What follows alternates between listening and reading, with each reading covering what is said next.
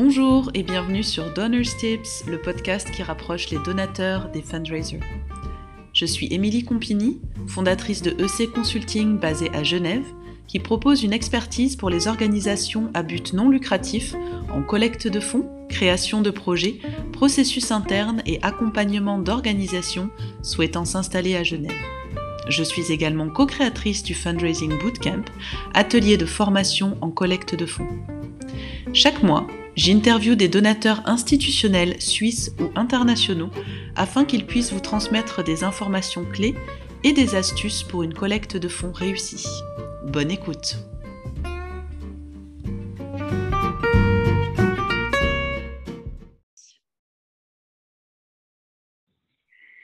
Et dans le podcast d'aujourd'hui, j'ai l'honneur d'accueillir Monsieur François Génaud, directeur de la fondation Limat, ou Limat Stiftung en allemand, la plus ancienne fondation fêtière de Suisse, qui a été créée en 1972 et qui est basée à Zurich, dont nous allons parler aujourd'hui dans ce podcast. François Génaud est aussi le président de Profond, une association fêtière des fondations et des associations d'utilité publique de Suisse, de tout type d'activité et de financement, qui compte 470 membres.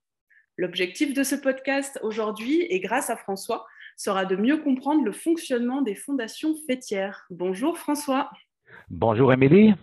Je suis ravie de vous accueillir. Merci beaucoup de prendre le temps pour ce podcast. Très volontiers. Et on va commencer, François, euh, avec une petite présentation. On aimerait bien mieux vous connaître. Est-ce que vous pourriez nous dire euh, un petit peu euh, bah, qui vous êtes et quel est votre parcours? Oui, volontiers. Alors, euh, je suis euh, je suis né à Fribourg, en fait. Je suis suisse roman, mais j'ai passé déjà plus de la moitié de ma vie en Suisse allemande, voilà. Donc, euh, j'ai étudié l'économie. je m'intéressais à l'époque aussi bien aux des thèmes sociaux, juridiques, mathématiques. En fait, tout ça pour moi, l'économie, c'était un mélange de tout. Et je suis très heureux que j'ai finalement atterri dans le monde des fondations parce que c'est vraiment euh, c'est vraiment super passionnant, on se sent très utile. Et donc très tôt après avoir passé deux trois ans de travail à l'université après ma licence, eh bien, je, suis arrivé dans le monde des fondations et déjà à la fondation Limat à l'époque. Et il se trouve que mon prédécesseur était gravement malade, il est mort assez jeune d'une leucémie. Et le conseil de fondation n'a rien trouvé de mieux que me demander d'être le nouveau directeur. Donc voilà, il y a très longtemps que je suis dans ce poste. Et la fondation, depuis lors, s'est pas mal développée, donc elle est toujours passionnante. Et euh, voilà, c'est accru. Et petit à petit, en étant dans le monde des fondations, euh, j'ai aussi participé à d'autres fondations. J'étais aussi toujours présent dans les activités de Profond, qui est qui est l'association des fondations d'utilité publique. Et euh, voilà qu'un jour on m'a demandé aussi d'en faire, faire partie du comité et d'en devenir président. Donc je m'engage aussi, c'est plus ou moins 10 ou 15% de mon temps euh, pour euh, les fondations en général en Suisse. Donc, euh, tout le travail de lobby pour les fondations et aussi de formation permanente, d'échange, etc. Et c'est super intéressant aussi donc d'être engagé dans, dans le, le secteur d'une façon générale. Mais évidemment, mon job principal, ça reste quand même celui de diriger la fondation Limat. D'accord, merci beaucoup. Oui, effectivement, vous avez, euh, vous avez vraiment cette, cette euh, grande expérience de, de, la philanthropie et des fondations. Je sais que vous participez aussi euh, régulièrement à des conférences dans lesquelles vous pouvez partager toute votre expertise qui sont souvent très appréciées. Et on va découvrir différentes choses, surtout au niveau de, de, comprendre un petit peu les fondations abritantes avec vous.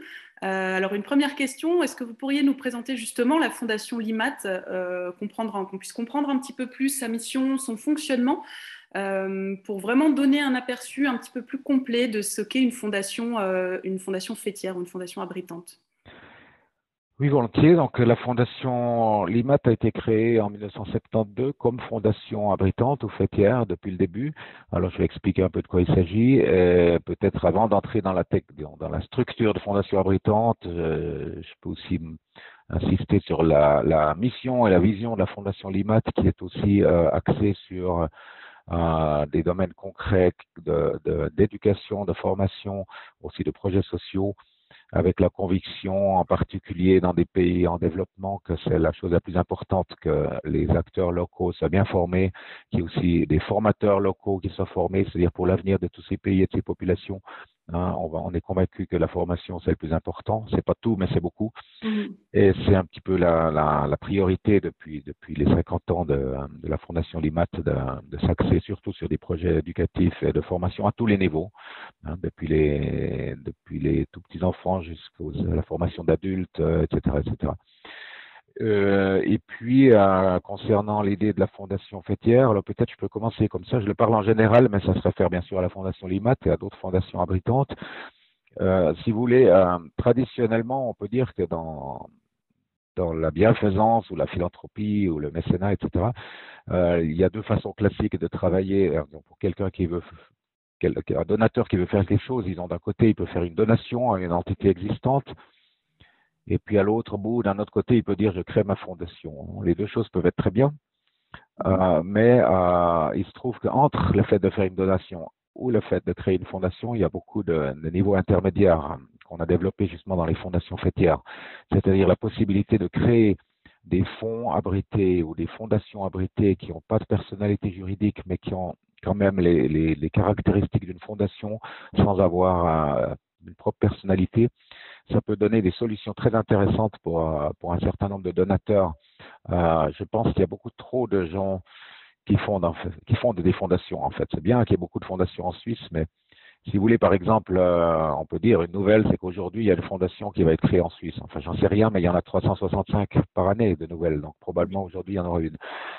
Euh, Est-ce qu'il faut autant de fondations? De plus en plus, on constate que les, les fondations créées il y a peu d'années sont à nouveau dissoutes. C'est-à-dire que les gens ont mal estimé leur coût et leur, leur, avec P ou avec T, dans les deux sens du terme. Et soudain, soudain ils se rendent compte que ça marche pas, ils doivent la dissoudre. C'est dommage. Il y a des énergies, beaucoup d'énergie perdue.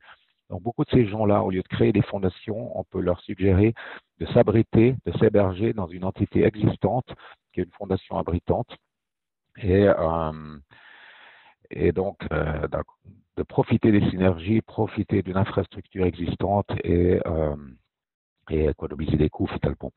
Donc mieux réaliser leur but d'une certaine façon. Euh, peut-être je peux encore ajouter, disons, la Fondation Limat a comme logo un pont. En fait, on dit on est Bridging Worlds since 1972, donc on, on, crée des ponts entre les mondes, pour ainsi dire, et essentiellement il s'agit du pont entre les donateurs ou les philanthropes et les projets et les bénéficiaires. Et notre effort est double. D'un côté, on optimise des solutions pour les donateurs, c'est pas toujours simple. Les donateurs, c'est pas toujours comme simplement qu'ils arrivent, donnent de l'argent et voilà. Euh, mais parfois, il y a des situations plus compliquées fiscalement. C'est sur l'international. Il y a, a peut-être de, de, des tableaux d'art ou des, ou des droits d'auteur ou je sais pas quoi, ou des immobiliers, etc. C'est pas toujours si simple.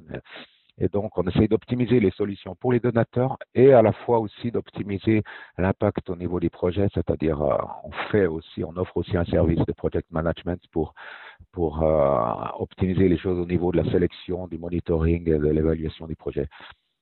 Mmh, d'accord. Et j'imagine que ça, ça, aide aussi beaucoup, parce que vous mentionniez, euh, c'est à peu près une fondation créée par jour, mais beaucoup qui sont, qui sont dissoutes aussi quelques années après. J'imagine que l'avantage de passer par une fondation fêtière, ça va être aussi notamment, comme vous le disiez, d'optimiser l'impact, mais d'assurer aussi une certaine, une certaine pérennité en fait, des, activités euh, du philanthrope ou de la philanthrope. Euh, ce qui, in fine, est aussi une certaine, une certaine pérennité pour, pour les projets et pour les, actions sur le, sur le terrain. Tout à fait. Donc, euh, on, a, on, a, aussi, comment dire, une des règles d'or qu'on a dans une fondation, et en particulier une fondation abritante, c'est toujours aussi la volonté initiale euh, du donateur ou de la donatrice, c'est-à-dire également après sa mort. J'ai assisté encore hier avec une personne qui est en train de préparer son testament, on a insisté qu'elle écrive bien ce qu'elle veut, parce que quand elle sera plus là, euh, tout ce qu'elle a écrit pour nous, on va le tenir en compte et on voudra appliquer cette volonté euh, pour toujours, de façon pérenne. Par contre, si elle est trop vague, ben, on fera de notre mieux, mais on ne saura pas trop ce qu'elle voulait, etc. Donc ça vaut la peine pour les donateurs, s'ils s'appuient sur une fondation abritante, de bien préciser leur volonté. Mmh D'accord. Oui, je comprends bien. Effectivement, on, comprend bien cette, euh, cette, cette, utilité un petit peu d'intermédiaire, comme vous disiez, entre, entre faire le don et créer une fondation de, la fondation abritante et, vraiment le l'accompagnement complet qu'elle que, peut proposer à, à, des donateurs. Euh, pour une, seconde question, euh, je pense que c'est une question que, beaucoup d'auditeurs doivent se poser. Euh, effectivement, quand on, quand, on, tombe sur le site internet d'une fondation abritante, on voit qu'il y a plusieurs fondations, qu'il y a énormément de projets. Je regardais encore votre rapport annuel ce matin avant l'enregistrement, où il y, a, beaucoup de projets qui sont financés, qui sont mis en œuvre. Euh, on se dit euh, ça peut, ça peut être un petit peu comme, euh, avoir trouvé un trésor, mais on se rend compte ensuite que parfois pour approcher une, fondation fêtière, c'est un petit peu plus complexe ou c'est pas forcément comme ça que cela, que, cela fonctionne. donc ma question c'est est-ce qu'il est possible d'approcher directement une fondation fêtière comme la fondation Limat? Si oui, comment? Et sinon, pourquoi? oui, euh, c'est possible, euh, bien sûr. C'est vrai que dans beaucoup de cas, dans nos fondations abritées, ou nos fonds abrités, euh, les, les, buts sont déjà très concrets, sont très déterminés, et parfois même les projets concrets, c'est-à-dire on n'a pas, comment dire, énormément de fonds libres où on sait pas trop, dont on ne sait pas trop que faire entre guillemets. on attend que les gens nous présentent des projets, mais ça peut arriver, bien sûr, qu'il y ait des synergies aussi avec des des projets. Donc, si par exemple, je sais pas si quelqu'un nous donne euh, des fonds pour euh, des enfants pauvres euh, en Afrique, peut-être qu'on a deux, trois projets, on n'en a pas suffisamment et c'est très agréable de recevoir des, des demandes d'aide, mais très souvent, je dois avouer, dans le fond de la Fondation Limat, on a très souvent des projets déjà, entre guillemets, prédéterminés aussi par les donateurs. Mmh C'est-à-dire, on n'a pas beaucoup de marge de manœuvre. Euh, pour des nouveaux projets ou lorsqu'on a des fonds libres, on essaie peut-être de les aiguiller plutôt dans des projets déjà existants parce que nos autres donateurs sont aussi tout heureux si on multiplie peut-être, enfin multiplie ou on fait un matching de certaines de leurs donations. Donc c'est vrai qu'on n'est pas une adresse, disons, classique pour des gens qui cherchent de l'argent, mais il peut y avoir à quelque part des synergies. Donc des fois, c'est bien d'avoir des contacts, c'est bien de voir notre site web dans quel domaine on, travaille. Aussi pour les autres fondations abritantes, la même chose, voir dans quel domaine elle est active. Est-ce qu'il y a quelque part une synergie possible, un projet qui cadrerait bien avec ce que fait la fondation abritante? Mais en sachant que souvent, les, c'est vrai que souvent les choses sont prédéterminées déjà pas mal dans les fondations abritantes. Donc il y a aussi des donateurs vraiment qui font créer un fonds pour euh, l'hôpital tel et tel, etc., très, qui est fixé, qui est déjà déterminé. Donc je ne peux pas utiliser cet argent pour un autre hôpital, par exemple. Hein. Donc mmh. on est parfois très lié par nos fonds. D'accord. Oui, merci pour, euh, pour, ces éléments. Effectivement, je pense que ça peut, euh, euh, ça, ça, donne une certaine compréhension de, voilà, de pourquoi, oui, on peut, on peut toujours potentiellement vous contacter, mais pourquoi ça peut être aussi un petit peu plus complexe dans le fait que vous êtes limité par aussi les, les, les, volontés et les envies de, de vos donateurs. Peut-être je peux ajouter, si vous permettez, encore que il y a un, petit nouveau trend que j'ai observé deux, trois fois maintenant, enfin on a des cas concrets, c'est du côté donateur qui veut appuyer une ONG ou une œuvre d'entraide concrète, mais qui n'aimerait pas leur donner directement l'argent parce que peut-être c'est un montant assez important, ou ils aimeraient encore co-décider sur les projets. Et on a maintenant un cas qui vient de se réaliser il y a quelques mois, quelqu'un qui a donné un montant important pour une ONG très connue en Suisse, euh, mais l'argent est chez nous, c'est-à-dire que c'est pour les projets de cette ONG, mais c'est le donateur veut décider dans les deux, trois prochaines années quel projet concret, etc. il a déjà mis l'argent chez nous. Donc voilà, c'est aussi, aussi, une possible collaboration, si, je le dis comme ça, parce que je me rends compte que ça mm. commence à intéresser aussi cette formule. D'accord. D'accord, effectivement. Merci pour ces précisions, euh, François. Alors, du côté des philanthropes, justement, euh, euh, vous parliez de, voilà, de, cette, nouvelle tendance. Est-ce qu'il y a d'autres évolutions majeures que vous avez pu observer, on va dire, sur, ces trois dernières années, peut-être ces trois ou cinq dernières années, en termes de financement de projets? Oui, alors je dirais, bon, d'un côté, je pense, euh, les fondations abritantes, donc pas seulement nous, il y en a 25 en Suisse plus ou moins, euh, ont de plus en plus de demandes. C'est-à-dire que les donateurs, les philanthropes commencent, disons, s'informent de plus en plus sur ces alternatives euh, qui sont offertes par les fondations abritantes. Je crois que c'est un nouveau trend. Ça, se développe pas mal. Et, j'estime que le secteur des fondations abritantes augmente plus ou moins de 20% par année, mais enfin, c'est très difficile à dire. Enfin, j'ai des chiffres, mais pas tous les chiffres. mais ça augmente, c'est-à-dire l'intérêt augmente une autre chose qu'on observe chez les philanthropes, c'est euh, à mon avis, peut-être pas seulement ces trois dernières années, c'est une, évolution sur le long terme, mais il y a plus d'engagement personnel du philanthrope. C'est-à-dire qu'il y a peut-être 30 ans, souvent, les gens, c'était un petit peu la, la bienfaisance traditionnelle. Quelqu'un donnait de l'argent pour une bonne cause, et voilà. Tandis que maintenant, les philanthropes, souvent, surtout la nouvelle génération, par exemple les entrepreneurs, etc., veulent faire quelque chose aussi dans le domaine non-profit, mais ils s'engagent eux-mêmes. Ils ne veulent pas simplement mettre l'argent quelque part pour une bonne chose, mais ils veulent être euh, impliqués personnellement au niveau décisionnel et peut-être aussi même au niveau de visite des projets, ou de, etc. C'est-à-dire, euh, ils ont des idées plus plus fixes, plus concrètes que pour s'engager eux-mêmes. Et puis le troisième euh, trend que je pourrais peut-être mentionner, c'est aussi le type de, de projets qui s'appuient euh, parfois, qui sont comment dire, la délimitation entre ce qui est non-profit et ce qui est profit, ou disons ce qui est exonéré d'impôts, ce qui l'est peut-être pas, qui est business, cette délimitation est toujours moins claire dans la pratique. C'est-à-dire, il y a beaucoup de philanthropes modernes qui, qui veulent faire, euh, enfin, je peux, je peux donner des termes, on peut penser à impact investing, venture philanthropie, enfin, tous ces termes-là, qui sont des réalités super intéressantes pour le développement aussi social et qui sont pas toujours très clairs du point de vue, euh, est-ce que c'est vraiment, est-ce que ça remplit vraiment les conditions d'exonération fiscale ou pas. Alors là, il y a beaucoup de questions qui se posent actuellement aussi avec les, autorités fiscales dans des cas concrets pour voir si on peut faire ça comme ça ou comme si. Ce genre de questions se posait pas trop il y a, a 15-20 ans, je dirais. C'est une évolution nouvelle, très intéressante, je pense. Mhm. Oui, tout à fait. J'imagine effectivement que ça doit susciter, euh, créer pas mal de, discussions. Euh, autour de toutes ces questions euh, légales de, impact investing. Et, je vous rejoins sur le fait que c'est effectivement des, schémas euh, un petit peu différents du, simplement d'activités à but non lucratif qui peuvent aussi amener un, impact extrêmement important, surtout quand on, essaie de travailler sur des thématiques aussi comme, comme la lutte contre la pauvreté, par exemple, qui permet d'apporter des, des, solutions, des solutions économiques durables tout en ayant un impact, un impact social. Euh, tout à fait. Alors, côté tips, euh, donc le, le, but de ce podcast, c'est toujours d'essayer d'avoir voilà, un petit peu de, de, chaque, euh, chaque, personne qui est interviewée, une petite, une petite astuce, un petit tuyau, un petit tips. alors, que conseillerez-vous à nos auditeurs qui souhaiteraient avoir plus d'interaction avec le milieu philanthropique, vous qui évoluez vraiment dans ce, dans ce milieu-là?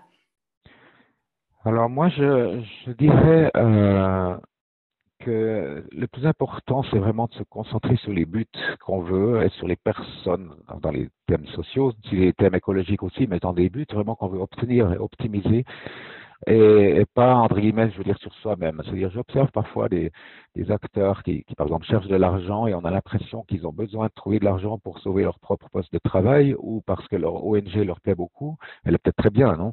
Mais finalement, l'ONG, elle est bien par, ce qu'elle fait, c'est-à-dire par le but qu'elle poursuit, par les, les, les, pauvres ou les malades ou les nécessiteux, etc., qui sont soutenus euh, dans ces projets. Et, et je crois que c'est important toujours qu'on se rend compte et qu'on sente que les gens aussi, les gens qui cherchent de l'argent, leur motivation, c'est ça, c'est vraiment améliorer les conditions de vie ou les perspectives de vie de leurs bénéficiaires. Et c'est pas tellement simplement sauver la face ou sauver leur poste de travail ou, soigner l'image de leur ONG. Enfin, je sais pas mm-hmm. si vous me comprenez, mais je pense que c'est important. Donc, je pense une approche, disons, d'impact, de outcome et d'impact de ce qu'on est en train de faire l'impact, c'est possible aussi euh, qu'on peut essayer de mesurer euh, et, voir vraiment qu'est-ce qu'on réalise là. Si, on sent que les gens vibrent avec ça, je crois que les philanthropes sont aussi beaucoup plus, se, sentent beaucoup mieux interpellés que, que quelqu'un qui simplement cherche de l'argent comme ça. Ah, donc, je crois que l'idée de se concentrer beaucoup sur les bénéficiaires, parce que finalement, on est là pour ça, hein, aussi bien les philanthropes que les, ONG, enfin tous les acteurs du domaine, on est là finalement pour améliorer euh, au niveau social, écologique, culturel, enfin dans tant de domaines, on, essaie, on veut améliorer les choses. Donc c'est ça qui doit nous motiver surtout. Mmh oui, bien sûr, effectivement, et je vous rejoins. Oui, oui, c'est votre propos est très clair et je vous rejoins euh, vraiment là-dessus. J'étais encore euh, hier matin à, l'Université de Genève pour, euh, pour donner un cours d'introduction à la collecte de fonds et c'est quelque chose que j'ai abordé. Euh, c'était un cours qui était une heure et demie, qui était assez court, mais que j'ai pris le temps d'aborder en, mettant la collecte de fonds en fait au, milieu de, de plein d'autres éléments qui gravitent au sein et autour d'une association et notamment cette, cette idée d'impact qui est extrêmement important. Si on ne peut pas montrer un impact, communiquer sur un impact, partager l'impact qu'on qu'on a ou qu'on veut avoir, c'est compliqué en fait d'avoir une collecte de fonds efficace. et, la, et, la, même chose, la même chose aussi. D'ailleurs, pour alors j'ai perdu mon j'ai perdu mon propos. J'avais l'impact et Bon, bah, c'est pas grave, c'est que c'était pas si important. En tout cas, effectivement, l'impact euh, est, particulièrement euh, important euh, à pouvoir partager avec, avec bah, les personnes, que ce soit d'ailleurs les philanthropes ou même d'une manière plus, plus globale pour l'organisation en en termes de communication. Merci beaucoup François pour, euh, pour avoir pris euh, ce moment et de partager euh, un petit peu toutes ces, toutes ces coulisses de, de la fondation abritante l'IMAT. ça a vraiment été un plaisir de comprendre un petit peu mieux voilà, ce, fonctionnement qui, on, voit quand même beaucoup, on en entend beaucoup parler effectivement maintenant des, fondations abritantes, mais pour des personnes qui sont plutôt du côté, du côté association ou ONG que du côté philanthropique, c'est pas forcément toujours très, très clair en termes de fonctionnement. Donc je pense que ça a d'apporter des éléments extrêmement intéressants. Euh, et, de garder aussi en tête que, comme vous le disiez, les, personnes, les philanthropes qui, s'impliquent, les donateurs euh, sont de plus en plus impliqués à titre personnel dans ces projets. Et d'ailleurs, c'est le propos que, qui m'avait échappé tout à l'heure, c'est ce côté relationnel en plus de l'impact. Euh, donc, donc, vraiment ce côté, ce côté relationnel à développer. Euh, je pense qu'on a tous des choses à, amener avec les différentes expériences. Comme vous le disiez, il y a, la nouvelle génération, il y a aussi beaucoup de philanthropes qui sont entrepreneurs. C'est des personnes qui ont, euh, euh, qui ont des expériences extrêmement riches et extrêmement intéressantes, qui peuvent être utiles aussi même dans le secteur à but non lucratif. Et je pense que qu'on bénéficie toujours en fait de pouvoir échanger avec des personnes de différents secteurs et de pouvoir mettre en commun. Et je pense que la, fondation Limat contribue à, pouvoir faire bah, justement ce pont. Effectivement, c'est un très bon logo mais faire ce pont euh, entre, entre ces différents mondes. Merci beaucoup, François. C'est moi qui vous remercie, Amélie, pour l'échange. Pour J'espère que ça pourrait être euh, utile à beaucoup de monde. Eh bien, je, je, suis sûre que ça le sera. À très bientôt et je vous souhaite très bien. une bonne journée. À bientôt à vous aussi. Au revoir. Au revoir, Émilie.